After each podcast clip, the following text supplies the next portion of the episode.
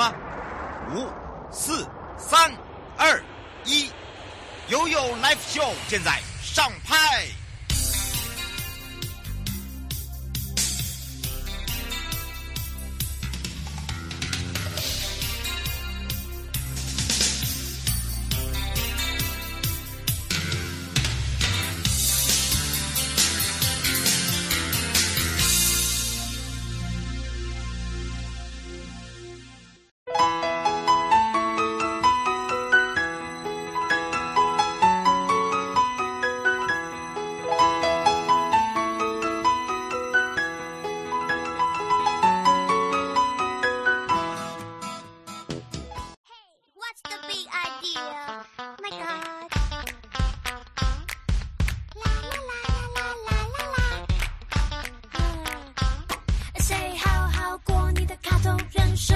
不要白白浪费一生。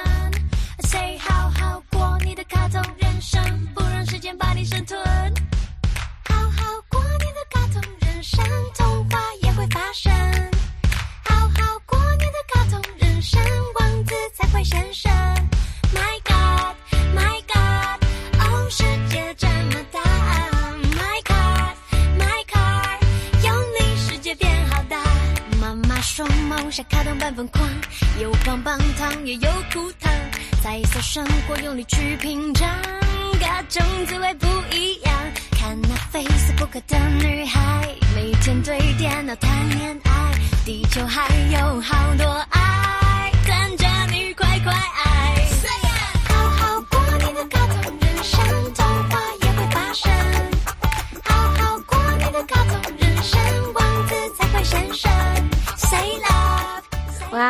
听到这首歌有没有想一起唱呢？我是你的好朋友瑶瑶，FM 零四点一正声广播电台陪同大家。好的，当然呢，回到了第二小时的下半段呢，我们要带大家待会回到了台北地检署丁焕哲假关时间哦，要聊到了这个在告与不告之间呢、我们要来谈一下刑事。告诉的部分了，那么当然呢，这个也是哦，这个让大家了解什么是告诉。那刑事案件里面的告诉到底是什么意思？间接被害者所提出的告诉是否可以视为告诉？哦，这个部分就要好好的聊聊。那为什么呢？民众会提起所谓的这个刑案哦，就告诉刑案的部分，我们可能要也要说明一下。好的，但言呢，在台湾哦，这个乱告人不会被罚吗？其实错。那为什么有些人会告这个诬告罪啊？哦，这个好像告这个诬告罪，有时候就无罪，形同这个虚设，也不能这么说哦。所以呢，今天我们就要好好的来跟大家聊聊这个话题喽。好，那当然除了聊聊这个话题之外呢，大家再回到我们的现场，赶快来让呃台北地检丁焕哲检察官来告诉大家有哪一些要值得关心的地方，也来关心一下天气喽。气象侦测站。说到天气部分呢，再一次的提醒大家，好天气拜拜拜呀啦！明天开始到下个礼拜一，东北季风增强，这华南云雨的地方会往东移，北部东半部地区凉，都有降雨的情形，尤其在礼拜天到下个礼拜一哦。那么请大家注意一下哦，这个除了没有好天气之外哦，这个天气转换期间呐，尤其在下个礼拜二、礼拜三水汽减少，虽然会有点恢复原来的天气形态，但是迎风面在北部地。地区跟东半部地区会有降雨的情形，无敌小遮伞，外套一定要带。好，先回到我们的生活法律生活法庭了。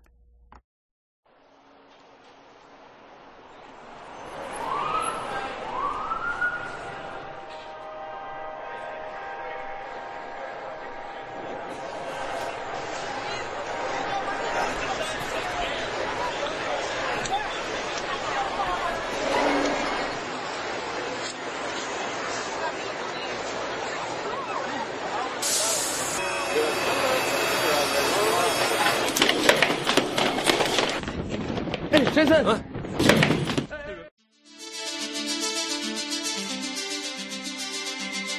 生活法律 Go Go Go，你我生活的好伙伴，我是你的好朋友哦。我是你的好朋友瑶瑶，再度回到了 You Life Show FM 零四点一正声广播电台，陪同大家。那要回到了台北地检丁焕哲检察官时间了，在讲到在告与不告之间的这个刑事告诉的部分哦，其实也要让大家了解什么叫做告诉。那告诉的概念呢，要让大家清楚之外，那提不提出告诉会不会有一些影响？那包含我刚才讲到有一些案例，还有就是说呢，诶，你不告了，说好。不告了，要撤回。可是到最后，我又想想要告了，怎么会这样哦？还有就是，民众为什么会提告啊？那提告的状况之下呢，是提告民事还是刑事呢？好，所以今天要好好的来聊一下。之外呢，也开放零二三七二九二零，让全省各地的好朋友、内地的朋友、收音机跟网络上的朋友一起来关心这个话题。那也让丁焕哲检察官来赶快跟大家打个招呼了，哈喽。主持人好，呃，听众朋友大家好。是，那我们讲到了这个在告与不告之间呐、这个告诉的概念，我们可能要让大家了解。很多人都想想说，啊，不就是告你，啊，不就你告我，啊，不就呢不告了。可是想想，我又要告了，那到底告还是不告？那告的部分呢，到底是告民事还是告刑事？其实你会发现哦，很多人呢都会想说，好，你再讲我就告你哦，我就告你哦。好，我们来请教一下甲官了。呃，是我们今天主要因为还是在谈那个主要聚焦在这个刑事方面的告诉吼。那告诉的话，主要就是我们讲说，就是如果是被害人吼，犯罪的被害人，那如果是像侦查机关有讲到说，呃，发生什么样的犯罪事实，然后同时要求就是侦查机关来追究这个加害人的刑事责任的话，那我们在法律上就会称为说他提出了告诉这样子。那他提出告诉之后，呃，检察官跟警察会开始就是。进行各项收证来判断说他所讲的这个呃加害人的犯罪事实是否属实这样子。嗯，而且在告诉里面呢，会有一个问题，就是告诉跟告发到底两个是不是一样的？哦，这个有一个大问题了，哦、对不对？是这个告诉跟告发的不一样的地方在于后，就是我们刚才有讲说，告诉主要是这个犯罪的被害人。才能去提出告诉。那如果，可是如果假设我知道了发生了某一个犯罪事实，可是我本身并不是被害人，比如说我只是路过，然后看见到说，哎，有别人在抢劫别人，那这样的话，我可以提出告诉吗？那这样可能就是不行，因为我不是这个犯罪的被害人。但同时呢，因为我们就是呃发现了这样的一个犯罪事实，所以我还可以是用这个告发的方式，就是不论任何人只要发现有犯罪的话，在法律上我们就是可以透过告发的方式，让这个警察也可以知道说有这样的情形存在，然后也可以去。呃，去查证，然后去呃维护这个正义，这样子。嗯，是。哦，徐小姐想请教一下哦，我们常常听到，或者是呃，在电视上常常讲到了这个提起告诉告诉，还有就是呃，在节目里有听到告诉乃论跟非告诉乃论哦，这个都会有息息的相关吗？对，因为我们刚刚讲到告诉的话，呃，之所以我们会特别讲说这个概念，主要就是因为我们法律上有一些呃。规定后就是犯罪的规定，有些是告诉乃论。那所谓告诉乃论的话，就是说，呃，如果没有人来提告诉的话，那侦查机关就是法律上就没有办法去追究这个加害人的责任。那之所以会有这样的犯罪的设置呢，主要是因为有一些情节比较轻的案件，比如说骂人家的这个公然侮辱，或者说跑到别人家里的这个侵入住宅后，这个比较轻微的案件的话。呃的犯罪的话，那我们就是比较尊重这个被害人，就是被害人他决定说啊，他如果觉得说这件其实不是很严重，他也不想提告的话，那我们就尊重他，然后这样子的话，法律上就不会去特别追究这个比较轻微的犯罪。那另外有一种情况是比较特殊的，就是比较比如说是一些呃亲属之间的这个犯罪，那法律上也规定说，就是我们特别尊重这个被害人，比如说他认为说呃家丑不外扬，或者说他其实认为说啊，其实因为都是。亲属的关系，他后来也愿意原谅这个呃他的亲朋好友的话，那这样的话可能他觉得不予追究，那这样我们也尽量尊重他。所以这些部分的告诉乃论，我们就是要看被害人他愿不愿意提出告诉。那如果他不愿意的话，那我们在法律上就没有办法追究。那另外一种是非告诉乃论的，就是比如说情节比较严重的，像杀人啊、强制性交啊这种，那是因为这种犯罪特别严重，所以就算被害人他不愿意去追究，那可是法律上我们还是规定，这个检察官跟司法警察如果知道有犯罪的情形发生，我们还是必须去去追溯这样的犯罪，来维护这个国家的这个公益这样子。嗯，是，是王先说，如果说当事人自己家人不愿意提起告诉，嗯、可是他觉得，呃，这个事情这个可大可小，他觉得还是要提起告诉，他可以吗？然后再提起这上面的话，是要经由当事人的。允许吗？因为我跟他是直系血亲。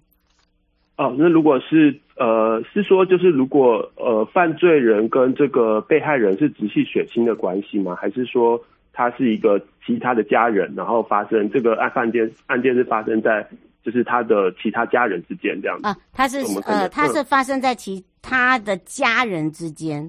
嗯、哦，了解。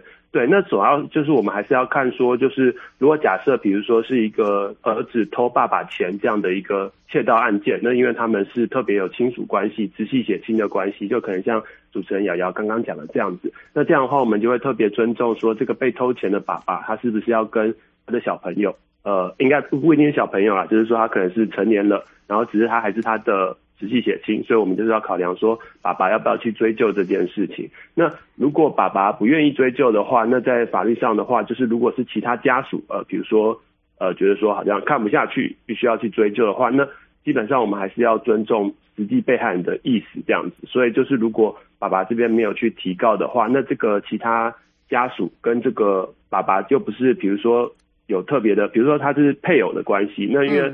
配偶的关系的话，在法律上我们有一个独立告诉的规定，就是被害人的配偶，就算是被害人不愿意去提告，可是他基于他的配偶的地位，他还是可以独立的去向法院说，呃，去向检察机关说要去追究这样的犯罪的情形。那如果是这样的情形的话，那如果没有经过爸爸允许，但是他的太太就是还是可以针对这个部分去对偷钱的这个儿子去做提告。那如果不是这样的情形的话，可能我们就是。在法律上就是没有办法去争，就是帮人家其他的被害人去提起告诉这样子。嗯，是童先生想请教一下，就是呃，常常在这个新闻媒体有讲到了，一下要提告他，一下又不提告他。他说这个是是不是有有所谓的时间限制？他想知道，就是说在告诉期间，呃，他想说要。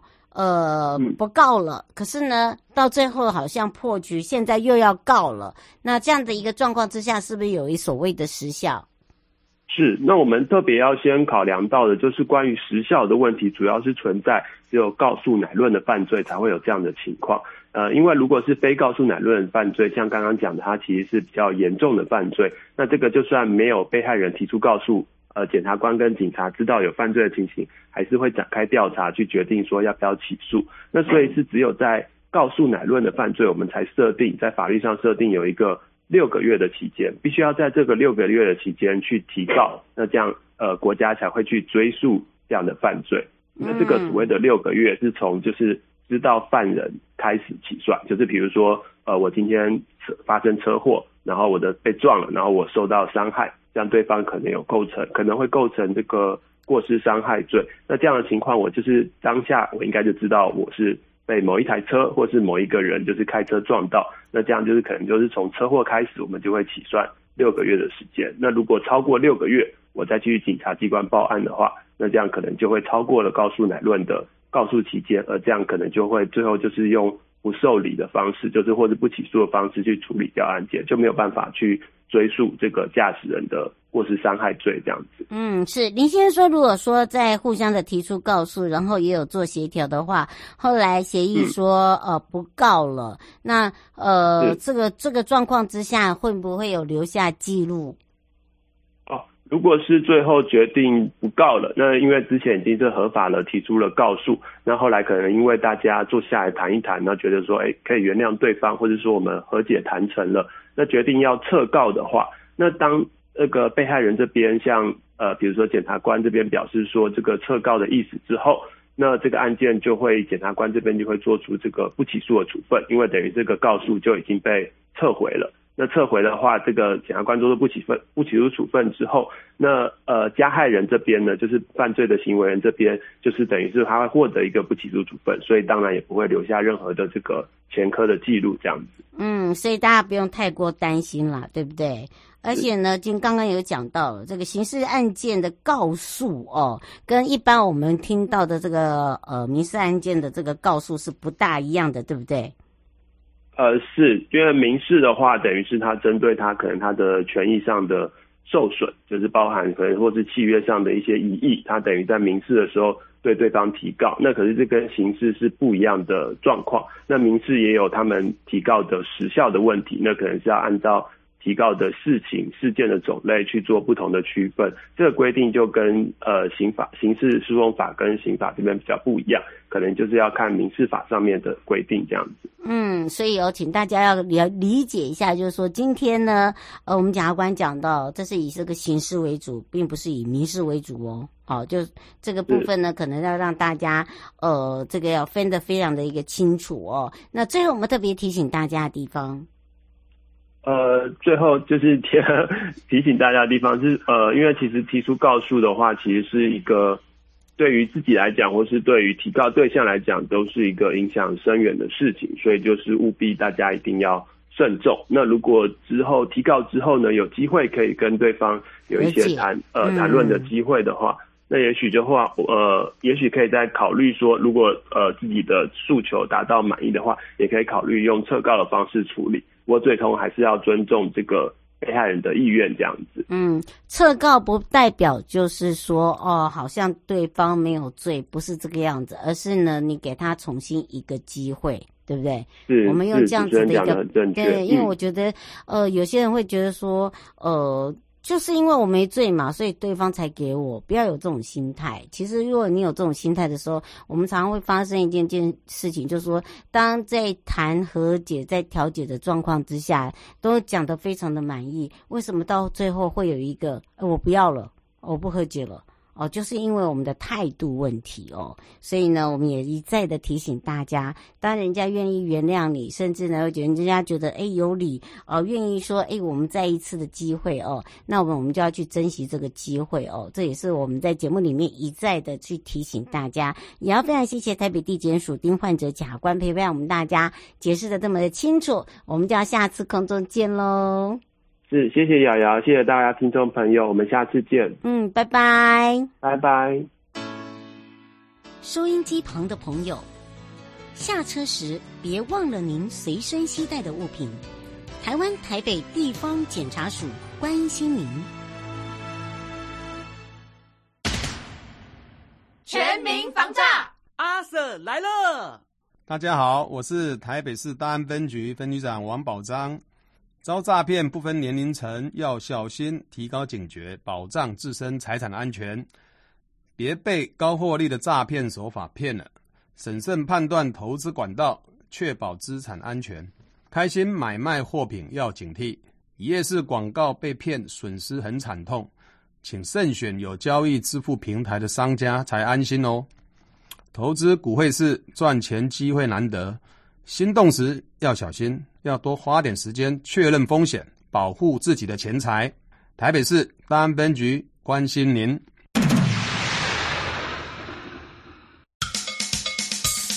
我跟你说，我跟你说，我跟你说，我跟你说，七嘴八舌讲清楚。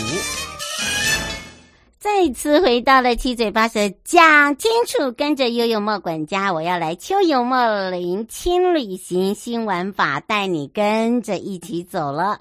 那么说到了莫林国家风景区管理处所在的辖区内哦，其实大家都知道这个高屏山里来讲哦，丰富的资源，然后呢来到了莫林六龟，然后哈来到了我们的这个平北三乡哦，有不一样的一个体验享受。没错，秋天就是那么的舒服啊，可以用这样来形容。所以我们要赶快来开放零二三七二九二零呢，要跟着茂管家，我们要来一起走走秋游茂林哦，来去找找茂林国家风景区管理处李佳云科长。我们赶快来让佳云科长呢也来跟大家打个招呼，哈喽。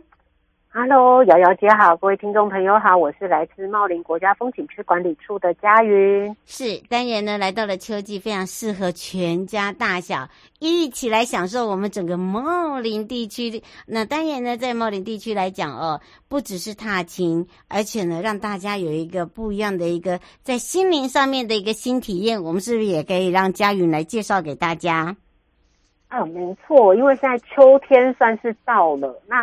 呃，其实，在高雄跟屏东的山区就开始适合健行活动哦。嗯，所以就是在这里也是推荐我们听众朋友们可以查我们的茂管处的官网，那到山上这边来走一走。那等于是说，可能之前夏天比较不适合出游的地方，现在都变得非常的舒服哦。那包括我们茂林区的龙头山游憩区的龙头山步道，那这个大家可能在呃我们一些广告啊或等等都有看过。那其实最适合。出游的时间就是这个时候哦。嗯，是，而且不只是出游时间是这个时候，还包含的哦。来到这边呢，还有一些呃不一样的一个小小挑战。你可以呢，不只是步道，另外呢，还有很多的呃，跟我们在森林地区呢有一些生态植物有相关，对吧？哦，没有错，尤其是我们紫斑蝶，其实现在已经陆陆续续的，然后他们就是活动都蛮活跃的。的的状态，所以其实现在来到茂林，已经可以看到紫斑蝶的呃生态的相关的迹象。其实我们的环教课程哦，最近预约的场次也是非常踊跃，因为大家都想到，哎，秋冬来了就来看紫斑蝶。那另外的话呢，是其实我们的呃整个老龙溪呃呃左口溪啊，它有我们环流丘的地形哦，所以就是除了龙头山以外，它隔壁的蛇头山啊等等的，那也都是还蛮有趣的一些景观。那欢迎各位，就是说，呃，可以来的时候花一点点时间呢，就是呃，可以来看这样子的一个风景。那同时之间的话，就是也可以预约我们相关的课程或导览。嗯，那等于是有一个很充，呃，就是一个很充足的旅程这样子。呃，雷先生说想请教一下，他喜欢在这边呃骑自行车。他说，像平北三乡在秋天来讲有什么样的一个特色？好哦，那在这里的话，也跟各位报告，就是我们平北。这边的话，同样也是秋天的时候，非常适合旅游的时间点这样子。那如果是喜欢自行车旅游的话，其实沿着一八五线哦，这一条路的话，有一些些小小的起伏，所以如果您有在准备一些比赛或是纯粹的休闲，都很适合的一个路线哦。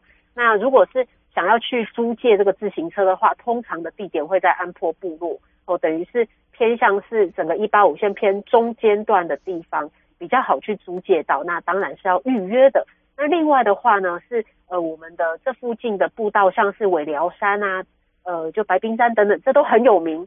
那另外是呢，就是也是建议各位，譬如说中午或下午下山以后，那可以到我们附近的呃就是艺品店啊，然后还有我们的餐厅来用餐哦，等于是我们虽然有去做践行，也是有在地消费。嗯，而且我们这边的艺术品创作真的很有独特性哦。普从这个琉璃珠啦，哦，到我们看到的这个传统服饰上面的一些印染刺绣啦，还有包含了哦，大家都知道陶壶也在这里，木雕也在这里，石雕也在这里。诶，可以说哦，工艺应该是说工艺的艺术家这边可以说是一个原乡的故乡，对吧？哦，对，就是如果我们到平北三乡这边的话，其实。如果能够花两三个小时，事先先查好您喜欢的工艺的类别，那如果您希望老师多介绍，当然就是先打电话问说老师在的时间嘛。那但是一般来说，六日的时候，其实这些门市都是有开的。那里面的话，工作人员其实也都很专业，可以跟您说明这一个工艺品本身哦，那它产生的一些特点啊。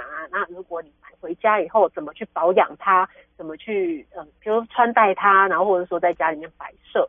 的一些方式，所以其实都还蛮算是有实用性的，也有偏美观性的，看你是要哪一种。嗯，是，而且呢，在这边不只是我们刚才讲的屏北三乡哦，三地门、马家跟雾台哦，这沿线在台二四线，其实呢，有很多的朋友也很喜欢来到这边。呃，秋天的话，因为不会那么的热，你可以来到这边呢，呃，来体验他们的家屋，好，就在这边呃，可以住下来一晚，对不对？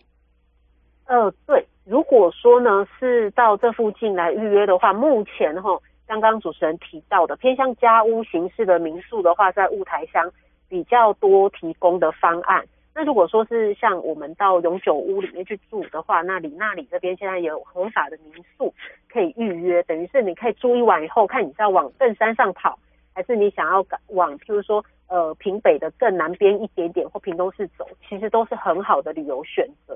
那这些特色民宿的话，其实我们官网上面也都有介绍。嗯，是不止这样啦。其实我觉得哦，来到这边这个时节哦，你可以来去感受一下，尤其是他们这边的石板屋。好，那个那种建筑啊，然后呢，包含了在这边有好茶部落，还有里那里里那里哦，里那里那边的话就是拖鞋嘛，对不对？拖鞋的故乡。那么还有啊，其实来到这边啊，我想要让大家来体验一下，就是说。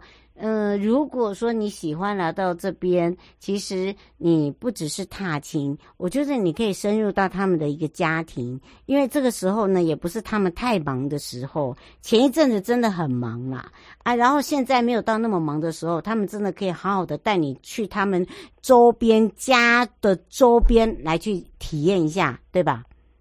哦，如果是像主持人提到的偏向导览型的生态体验的话。那我们这里的话，就是会建议我们到雾台乡的人文生态景观区上面去预约，嗯，因为有一些的体验真的可以，呃，就是超过一天，哦，然后也许是在呃走完步道以后，然后去做呃整个石板屋很完整的一些介绍跟展示，那就是像刚刚主持人提的，一来又有过夜，然后再来是有导览行程，那这其实是还蛮。呃，蛮特别的一个行程，那也是我们交通部观光署最近在推动的一些议题哦。嗯，是，那不止这样哦，现在也是花开的盛节，因为有听到蝴蝶了，对吧？嗯，当然这个时候哦，再让这个呃我们的科长哦来继续跟大家讲一下。其实我们刚才讲到了哦，这个说到了。哦，在这个宝山国小附近，其实这边很宜人呐、那呃，像这个高雄的六龟宝来啊，最近也有一个叫做竹林休闲农业园区。因为呢，这边本来就是一个梅园占地非常多，像有两百公顷哦。呃，每到冬天的时候啊，你就会发现这个园区啊，哇，开满了非常多的樱花。然后我都很喜欢来到这边干嘛？轻旅行。因为呢，可以健行，然后你还可以泡汤，还可以吃部落的美食，是吧，科长？哦，没有错。其实像我们这里的话，真的是我们高屏地区的人，要要是他在周间的话，真的很经常就是自己呃早上很悠闲开车上来，然后呢走走步道以后，然后呃吃个轻食以后再下山。那一般来说，大家会觉得说，哎，二集团这个地方好像是偏向樱花为主。但是因为它整体而言都是在森林游乐区的外围，所以生态环境非常的好。那一年四季里面，其实游客都非常的多。那也可以就是呃，我们附近也有一些茶园吼。那六日的时候，大概固定都会有呃一些门市是有开的，可以直接进去，然后诶试喝。那也许可以跟我们的山茶结缘哦。那呃，就可以买回家啦，主要是这个样子。嗯，而且最近很多的伴手礼哦，都是我们的观光圈哦，在努力在这推行的，大家可以好好的来去感受，在网络上呢，先去搜寻一下。最后，我们特别提醒大家的地方。好，那在这里提醒各位哦，因为虽然我们进到秋冬时节了，可是最近还是有一些午后雷阵雨。如果到了我们山区游玩，一定要先看气象预报，那期待雨具，然后。当然是不要穿高跟鞋或等等过来啦。那蚊虫的部分的话，因为最近开始呃，就是说有点冷、有点热，蚊虫的量也是有点多，所以各位一定要注意到防晒、防虫以及就是相关安全的措施。嗯，是。以上节目广告呢，是由交通部光署茂林国家风景区管理处、正声广播电台联合直播，陪伴大家也是吕佳云科长。我们要跟佳云一起秋游茂林，感受一下茂林的魅力哦。欢迎各位听众朋友来到茂林玩哦，嗯，谢谢大家，拜拜，拜拜。